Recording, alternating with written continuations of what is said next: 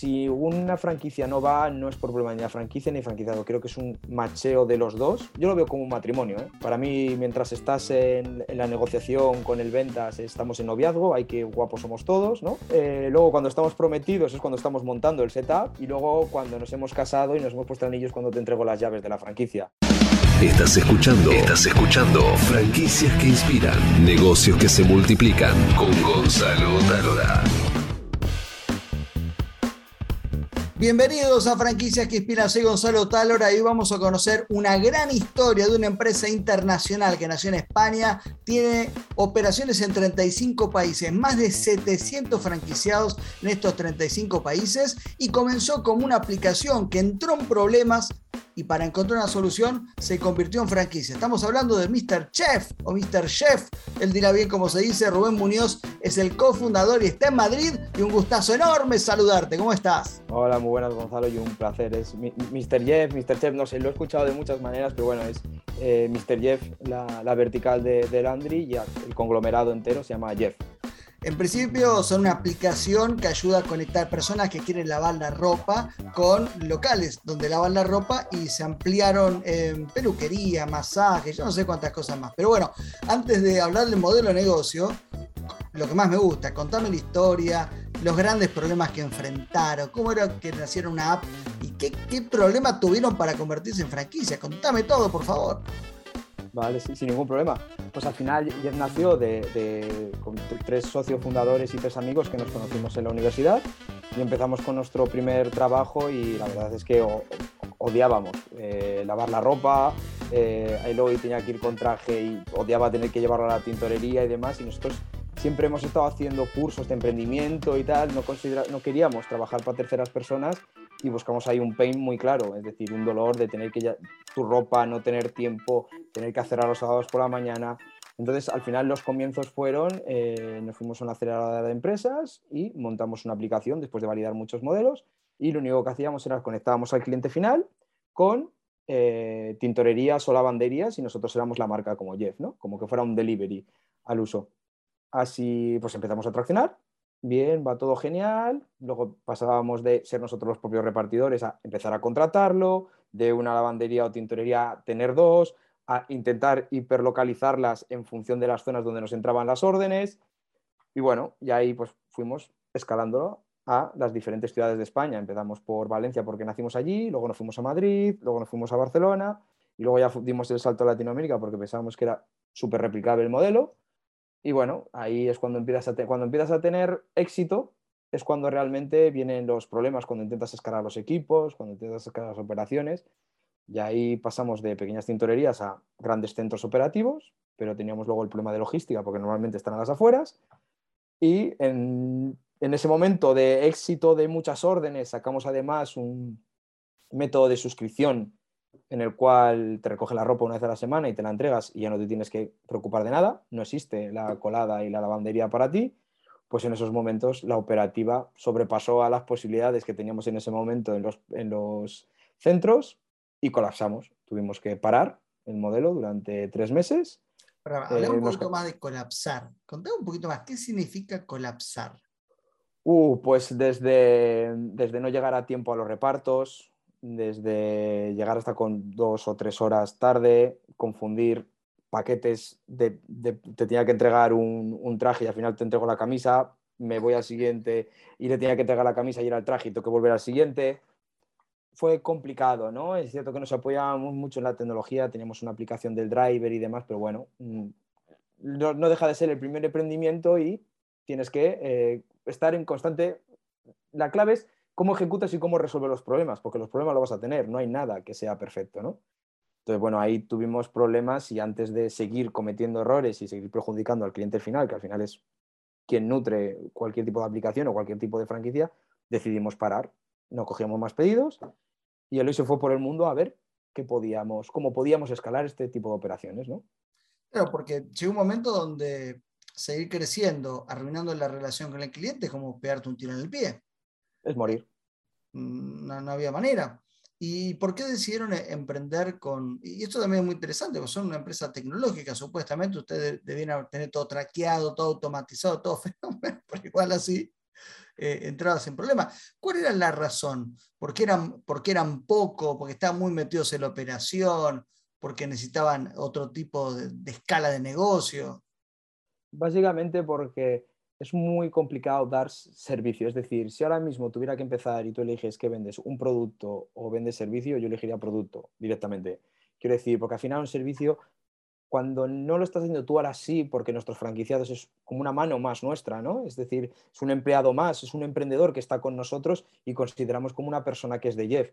Pero cuando en esos momentos estamos tercerizando determinados servicios, como por ejemplo el tema de la lavandería, ¿no? o incluso en determinados momentos de picos de pedidos necesitamos a un tercer o un cuarto o un quinto repartidor que no estaba dentro de la operativa diaria nuestra, pues ahí es cuando empiezan a surgir los problemas porque es muy complicado ir a casa de otro y decirle cómo tiene que lavar la ropa. ¿no? Ellos tenían una serie de procesos, tenían una serie de, estándares y pues nosotros la verdad es que éramos bastante exigentes, tanto en calidad, en tiempos y demás. Y claro, ahí empieza siempre a tensarse la cuerda cuando va muy bien todo, todos somos muy guapos, ahí que bien nos llevamos, cuando hay determinados problemas o hay responsabilidades, pues la verdad es que la situación se tensa y un poco de todo pues se decidió parar porque si no hubiéramos perjudicado y quién sabe, si llegamos a seguir a lo mejor ahora mismo no estábamos aquí hablando, Gonzalo, sobre esto, a lo mejor sobre otra cosa sí, pero sobre Mr. Jeff no.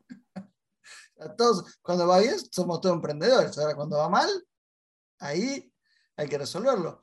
¿Y por qué eligieron el modelo de franquicia para resolver este problema?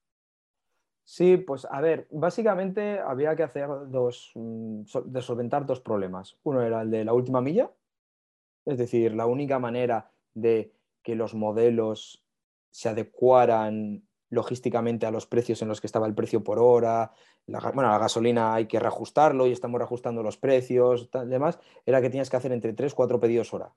Y la única solución es que sea en un radio operativo bastante próximo, ¿no? Estamos hablando a lo mejor de un radio de un, kilómetro, medio kilómetro alrededor, ¿no? Y luego el segundo estaba en los volúmenes operativos, básicamente. Si esto lo vio hoy en, Corea del Norte, ¿no? Eh, tenían un tres o cuatro, al final, bueno, Corea del Norte tiene mucha densidad en poco, pero incluso en los mismos eh, condominios tenían su lavandería abajo. Perdón, Corea del Sur. Ay, ah, perdón. Corea, Corea, del Norte no, no, no, no puedo entrar. No entendía nada. Le, tenía que haber cortado el pelo, que él tiene el pelo largo, fíjate. perdón, perdón. Eh, y, y, lo que te estaba contando era el tema de los volúmenes operativos, ¿no? Entonces, al final, la posibilidad de franquiciar el modelo en pequeños centros operativos y conseguir una, diversificación dentro de las ciudades y una capilaridad dentro de ellas, haría que en pequeños centros operativos de baja inversión tuviéramos la capacidad operativa y logística de abastecer el determinado número de personas que hay. ¿no? Y siempre lo que estamos intentando es intentar llevar a los barrios lo que en su día los grandes centros comerciales, etc., le llevaron. Es decir, pasamos de tener, no sé cómo se dirá si se dice de otra manera en Argentina, pero tener fruterías, charcuterías a grandes centros. ¿no? Entonces nosotros lo que estamos intentando con Coffee, con Feed, es intentar volver a los barrios y que con una densidad de población y unos criterios estandarizados por cada uno es vertical, tú tengas la capacidad de desarrollar tu modelo de negocio. Básicamente esos eran los dos problemas. Entonces encontramos la solución de la franquicia eh, más que nada para seguir abasteciendo al cliente final. ¿Y luego qué pasó? Y luego empezamos a expandirnos, vimos que se podía eh, desarrollar e intentamos adaptarlo a, todos los países. Sobre todo entramos, empezamos por Latinoamérica por un tema de, mm, cultura ¿no? y de sincrasia muy similar a la, española y siempre es mucho más fácil eh, expandirse en la misma lengua ¿no? para empezar y luego nos fuimos adaptando a los diferentes eh, países. Es cierto que cada día aprendemos cosas nuevas de los países y de los propios franquiciados cuando estamos hablando con ellos, porque nos tenemos que ajuntar, aquí es precio por kilo, aquí nosotros siempre somos una economía muy, eh, una compañía muy eco-friendly en que intentamos utilizar papel, pero en algunos países no utilizan papel ni aunque se lo digamos a los clientes, oye, vamos a utilizar, no, lo quieren en plástico. Entonces cada día nos intentamos adaptar a, la, tanto a la logística, a los proveedores, a la idiosincrasia de todos nuestros países. La verdad es que vas aprendiendo muchísimo. Y ya no te digo nada cuando estás en Egipto y tienes que eh, lavar unas determinadas prendas, en Perú otras y en Singapur otras. O sea, esto ya es, intentamos siempre homogenizar, ¿no? Todo una gama, un product mix, como le llamamos nosotros, de los 15, 20 productos eh, estándares en todos, pero la verdad es que luego le damos la libertad al franquiciado para que dentro de nuestro SaaS, que también ahora mismo ya no solo le damos la aplicación, sino le damos un SaaS en el que puede ejecutar su operativa, sus finanzas, su publicidad, todo, eh, tenga la capacidad de amoldarse a, su zona hiperlocal, su zona local o su zona de a nivel país. Ahora, ¿por qué el éxito de ustedes? Están en 35 países, que para una franquicia estar en 35 países es una aventura grande, porque hay que controlar 35 operaciones, que estás en Egipto, en lugares eh, bastante distintos a la idiosincrasia latinoamericana o hispanoparlante, es complicado. Eh, ¿No había eh, en el mundo un producto similar al de ustedes? ¿Fueron los pioneros? No es que existiera un producto similar, sí existían. y bueno, dentro de nuestro equipo ahora mismo está el, el de Presto, que Presto ha sido la cadena de tintorería y lavandería más grande, más grande del mundo, con más de 900 abiertas. pero siempre hay que darle una vuelta más de tuerca a las cosas, ¿no? Es decir, nadie tenía un aspecto tecnológico, nadie tenía un SaaS que le daba la oportunidad de llevar sus finanzas, de llevar su, eh, su logística, su operativa, la capacidad de tener un chatbot que te permite accionar una serie de campañas, ya sean Google, sean Facebook, sean todo, pues siempre hay que darle una vuelta y entregarle la tecnología que era algo que, sinceramente, en este sector no estaba muy implementada. Es decir, se trabajaba lo mismo en los 80, en los 90 y en los 2000. Pues no, creo que hay que darle una vuelta más de tuerca, ¿no? Y sobre todo también el, otro hecho es que, por ejemplo, nosotros hemos bajado las barreras de entrada y ahora mismo eh, todavía las seguimos dando más vuelta, porque luego si quieres te cuento eh, lo que estamos trabajando, pero estábamos eh, haciendo que ahora mismo una inversión en un presto en su día, estábamos hablando de 400.000, medio millón, en función un poco de la capacidad del local y, y las máquinas, y ahora estamos hablando de que un punto Y puede estar en 55.000, 60.000 dólares, también un poco en función del local y las adecuaciones. Entonces las barreras de entrada las hemos bajado bastante y cualquier persona puede llegar a emprender y ahora incluso las estamos bajando aún más. ¿Y cuál fue el gran error que cometieron o la situación dramática o catastrófica que vivieron en el marco de la franquicia? ¿Cuál fue el mayor error dentro del mundo de la franquicia? Porque siempre mm, se habla de, la elección del tipo de franquiciado o incluso de algún país que ustedes pensaron que iba a funcionar y fracasó por alguna razón y se tuvieron que ir, cosa que más se habrá pasado, ¿o no? Puede ser, sí, sí, sí, claro, ha pasado, como no, al final todo, el mundo de la franquicia todos tienen, todos tienen problemas y al final, quiero decir, el know-how y el modelo no, no es perfecto, aunque básicamente ahora mismo estamos bastante cerca. El problema está, para mí el principal problema, y es ahora mismo cómo lo estamos adaptando es que no todo el mundo eh, debe tener una franquicia.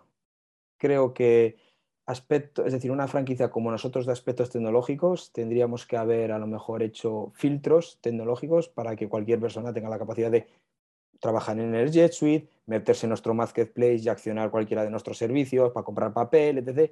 Y creo que en ese punto mm, eh, fuimos, eh, no fuimos hilamos y por eso ahora estamos poniendo filtros operativos, filtros económicos y filtros de fit cultural y tecnológicos para que las personas realmente eh, con la cultura Jeff y con la tecnología Jeff. Yo creo que puede ser eso, en plan de que, bueno, y yo creo que es en general en todo el mundo la franquicia y creo que, que en los negocios, creo que si una franquicia no va, no es por problema ni la franquicia ni franquiciado. Creo que es un macheo de los dos que no se tenían que. Yo lo, yo lo veo como un matrimonio. ¿eh? Para mí, mientras estás en, la negociación con el ventas, estamos en noviazgo, hay que guapos somos todos, ¿no? Eh, luego, cuando estamos prometidos, es cuando estamos montando el setup. Y luego, cuando nos hemos casado y nos hemos puesto anillos, cuando te entrego las llaves de la franquicia. Entonces, yo creo que hay momentos en los que puede haber discusiones o no discusiones de que o sale todo muy bonito o puede haber problemas. Entonces yo creo que el principal problema es eso, que a lo mejor teníamos que haber puesto un poco más de, filtro de fit cultural y que no todas las personas pueden llegar a tener una franquicia. No sé qué, no sé qué opinas tú, Gonzalo, ni qué te habrán contado otros, otras personas, pero creo que es, es la clave del negocio. Es estrictamente cierto, el perfil de franquiciado muchas veces hay marcas que, que por la necesidad de crecer suman a su equipo personas que tal vez no cumplen el 100% de, las expectativas o incluso no tienen claro cuál es el perfil. Entonces cuando comienza a avanzar el negocio te das cuenta que claramente esa persona que elegiste no, no es por ahí. pero también es muy difícil desde el papel eh, decir cuál es mi, mi buyer franquiciado. No, es un tipo de 25 años, tiene... es muy difícil, porque la realidad es que el negocio hay que operarlo y lo tenés que ver sobre la marcha. Y bueno, eh, es así. Ahora, me contaste que en un país o en varios países tal vez el negocio no funcionó. Eh, lo que tiene este podcast de particular es que no nos centramos en el éxito, sino que nos centramos en los fracasos para que el resto de los franquiciados y franquiciantes aprendan y todos aprendamos lecciones para no cometer los mismos errores nosotros. Pero, eh, ¿en qué país te fue mal? A ver, aquí ha habido un, problema y ha habido que, ha habido una pandemia por medio. Quiero decir, al final, el momento en... Creemos, creemos que para estar cerca de nuestros franquiciados debemos de estar en los países que era lo principio lo que hacíamos, fichábamos a gente de los países, la teníamos con nosotros en Valencia y en Madrid, y luego la exportábamos a los países. ¿Por qué? Para que se nutrieran de todo lo que es Jeff, cómo trabajamos, y luego a, los países apoyar a los franquiciados, a estar cerca y a tener mini equipos ¿no? y estructuras locales. El principal problema es que con el COVID todo se ha parado, hemos tenido problemas y no hemos conseguido accionar o estar todo el cerca de nuestros franquiciados de lo que queríamos. Ahora estamos volviendo a retomar, ya tenemos nuestros equipos locales, por ejemplo, en Chile, en Perú, en México y en algunos países de, Asia, pero claro, a lo mejor el día de, ya es tarde para algunos y la franquicia eh, y el COVID ha perjudicado mucho a este sector. Problemas a lo mejor que hemos tenido así puntuales, pues por ejemplo, intentar llevar nuestro producto estrella, que es la bolsa de lavandería, a algunos países en los que la lavandería no está tan, tan tan promovida, entonces hemos tenido que cambiarlo, intentar adaptarnos a los países y luego, por ejemplo, problemas en el, mercado asiático. Es, complicado algunos países por logística, por densidad, etc. Y la verdad es que ha sido más complicado implementarlo, ya ha costado más y más dinero por parte de la compañía y más recursos hacia los franquiciados que en, Latinoamérica, ¿no? Eh, por ejemplo, porque somos totalmente diferentes. Más allá de si tuvieras que decir algún país exactamente, no porque seguimos presentes en todos, hay personas que cumplen el modelo, pero la clave para entender los problemas que tenemos en determinados países necesitamos, si no estamos allí, como el COVID nos lo ha impedido, necesitamos a los emprendedores que sean súper abiertos con nosotros. Nosotros hacemos auditorías trimestrales, nos ponemos deberes entre los franquiciados y nosotros, etc claro, hay muchas personas pues, que, no, yo te, lo digo, no, están tan abiertas a la tecnología, no quieren seguir eh, comunicación con nosotros, entonces nos toca tomar otras vías o buscar soluciones. Pero realmente nosotros para mejorar no solo necesitamos a un equipo tecnológico, no solo necesitamos a un equipo de marketing, necesitamos todos los insights que nos tienen que dar los partners. Y en algunos casos, no sé si por cultura o tal, pues cuesta que esos insights lleguen. Y eso es principalmente el problema. Si tuviera que decir, pues menos engagement con los franquiciados en unos países y en otros, pero el modelo está validado en todos, siempre adjuntándose a la idiosincrasia de los países. ¿Y ustedes trabajan con máster franquiciados o eh, ustedes operan directamente en la franquicia máster en los diferentes países? Eh, prácticamente somos nosotros el máster, lo que pasa es que sí hemos vendido, hemos desarrollado perfiles enterprise, sobre todo para entrar en mercados potentes como por ejemplo puede ser eh, Abu Dhabi, Kazajstán, por ejemplo, y todos estos países sí hemos entrado a través de un máster franquiciado y lo estamos desarrollando. Pero esto ha sido en el último año y con el tema de, pandemia y de intentar seguir expandiéndonos y cómo personas de esos perfiles buscan oportunidades de negocio viendo que ya estamos viendo la luz al final del túnel, ¿no? Aunque bueno, puede haber una guerra, puede haber cualquier cosa, porque estamos todos un poco, un poco locos. Pero, pero la idea lo hemos estado desarrollando, pero normalmente somos nosotros los que llevamos eh, a los países. Es curioso, o en realidad no es curioso, ustedes comenzaron en un vertical del negocio, que es el tema de la lavandería o la limpieza de la ropa, pero claro, ustedes son en realidad una empresa tecnológica y por eso avanzaron en otros rubros. ¿Cuándo se dieron cuenta que este, estaba muy bien avanzado la lavandería y empezaron con, la cafetería, con la, no cafetería, no, con peluquería, con masajes? ¿Por qué tomaron esa decisión de ampliar el abanico de servicios?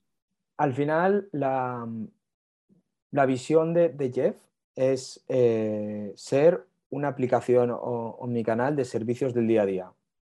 Es eh, lo que queremos. Queremos generar esa densidad, como te comentaba antes, dentro de los barrios y que da igual que sea un gimnasio, que sea un café, que sea la peluquería, que sea la bandería, el día de mañana puede ser otra cosa, pero que lo utilices prácticamente en el día a día o de manera muy recurrente, ¿no? Son tickets de manera recurrente. Entonces, si nosotros tenemos la tecnología y, tenemos, y nos adaptamos, porque por ejemplo hicimos un acuerdo con una empresa de peluquería y hemos eh, impactado todo el know-how, no es que lo hagamos por hacer, es decir, si lo hacemos es porque consideramos que lo podemos desarrollar y porque tenemos personas que nos ayuden a desarrollarlo, ¿no? O incluso el tema de, de fit, de gimnasio, que también eh, adquirimos una compañía, es porque tenemos el know-how y queremos que lo podemos adaptar y por eso lo adaptamos, ¿no? Entonces es más una visión, es decir, podrías como eh, podríamos llegar a ser la, empresa de lavandería más grande de todo el mundo, sí, ya lo prácticamente ya lo somos, eh, pero realmente queremos cambiar la dinámica de los barrios, el ecosistema y que desde una misma aplicación tú puedas ayudar a tus mismos vecinos que están emprendiendo gracias a la tecnología de Jeff.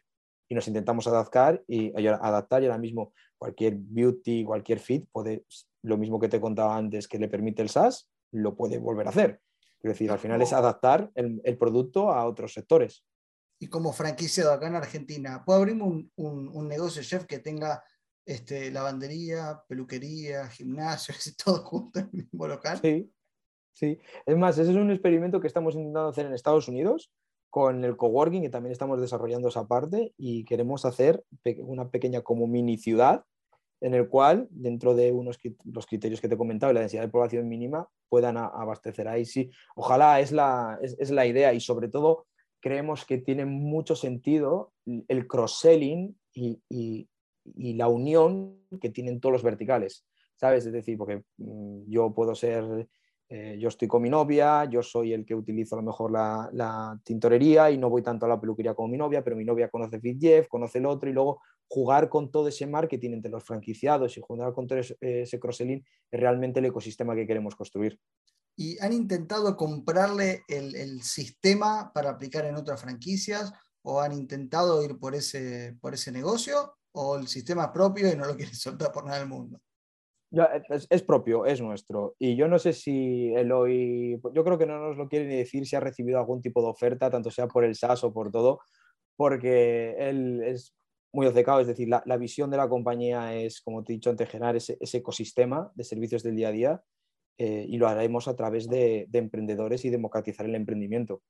Es decir, ahora mismo, mm, si te comento un poco, estamos desarrollando un programa de real estate después de cinco años trabajando con todos los franquiciados, nos hemos dado cuenta de que el 50% del éxito es la ubicación.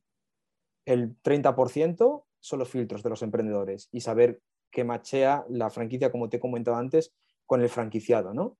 Y, el tercer, y el tercero, que es el otro 20%, es nuestra tecnología, nuestro SaaS, nuestro advisory, que te dice cuándo debes de hacer campañas, cuándo debes de hacer reducir tus costes, cuando debes de cerrar una hora operativa, cuando debes de ampliar otra, cuando debes de contratar un tercero. Eso es la tercera pata.